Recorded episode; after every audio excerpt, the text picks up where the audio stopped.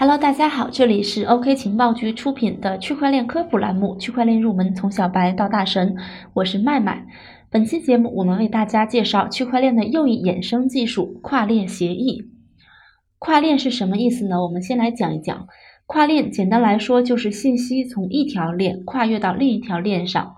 从互联网的角度来理解呢，我们可以理解成为信息从一个内网转移到另一个内网上。对于互联网来讲，由于互联网已经有了标准化的底层输出协议，所以呢，信息的传输是比较容易的。但是对于区块链来讲，由于不同的主链具有不同的共识机制，并且它们之间是互不信任的，所以呢，信息的传输就是一个很大的问题。所以我们说跨链啊，它主要想解决的就是区块链主链与主链之间的信息传输的问题。说到信息传输呢，现在的区块链还没有达到很成熟的水平，所以我们可能觉得很陌生。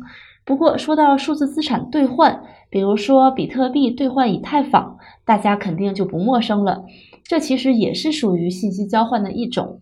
那可能会有人问，我现在可以通过交易平台轻轻松松的实现资产兑换啊？的确是可以的，但是呢，你使用的交易平台大多数是中心化的，本质上呢，它们相当于你的数字资产的托管机构，并没有真正的实现链与链之间的信息的传输。但是呢，如果说区块链技术想要真正的应用落地，主链与主链之间的信息传输始终是一个绕不开的话题。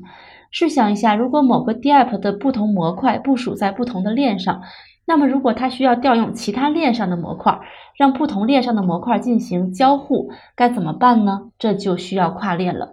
所以，我们说，如果 DApp 想要大规模的落地，那么跨链呢，始终是一个绕不开的话题。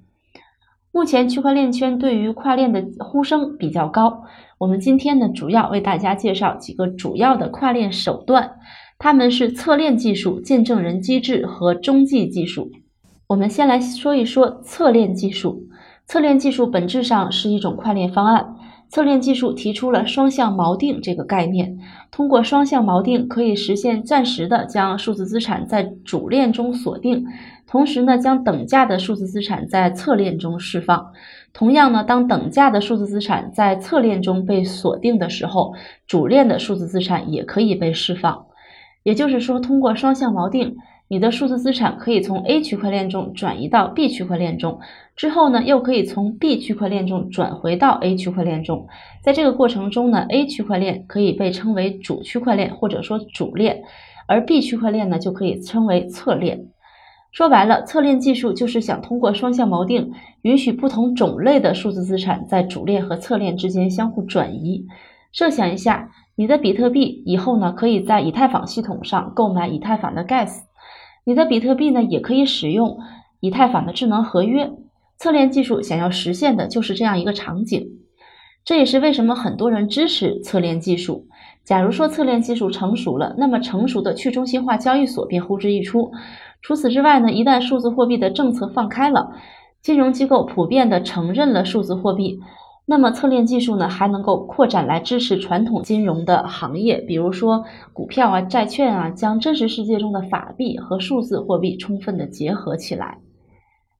说完了侧链啊，我们再来说一说见证人机制。见证人机制呢，也是一种跨链方案，只不过实现跨链呢，要通过见证人这样的第三方。生活中啊，我们经常见到公证处，一些重要的合同或者文件呢，都需要去公证一下。对于区块链来讲呢，有些人也提出了建立一个这样的第三方见证人机制来实现跨链。在区块链领域，见证人机制呢，有时候也被称为公证人机制。顾名思义呢，就是选择一个见证人，也就是一个第三方，来监听目标区块链上的事件和状态。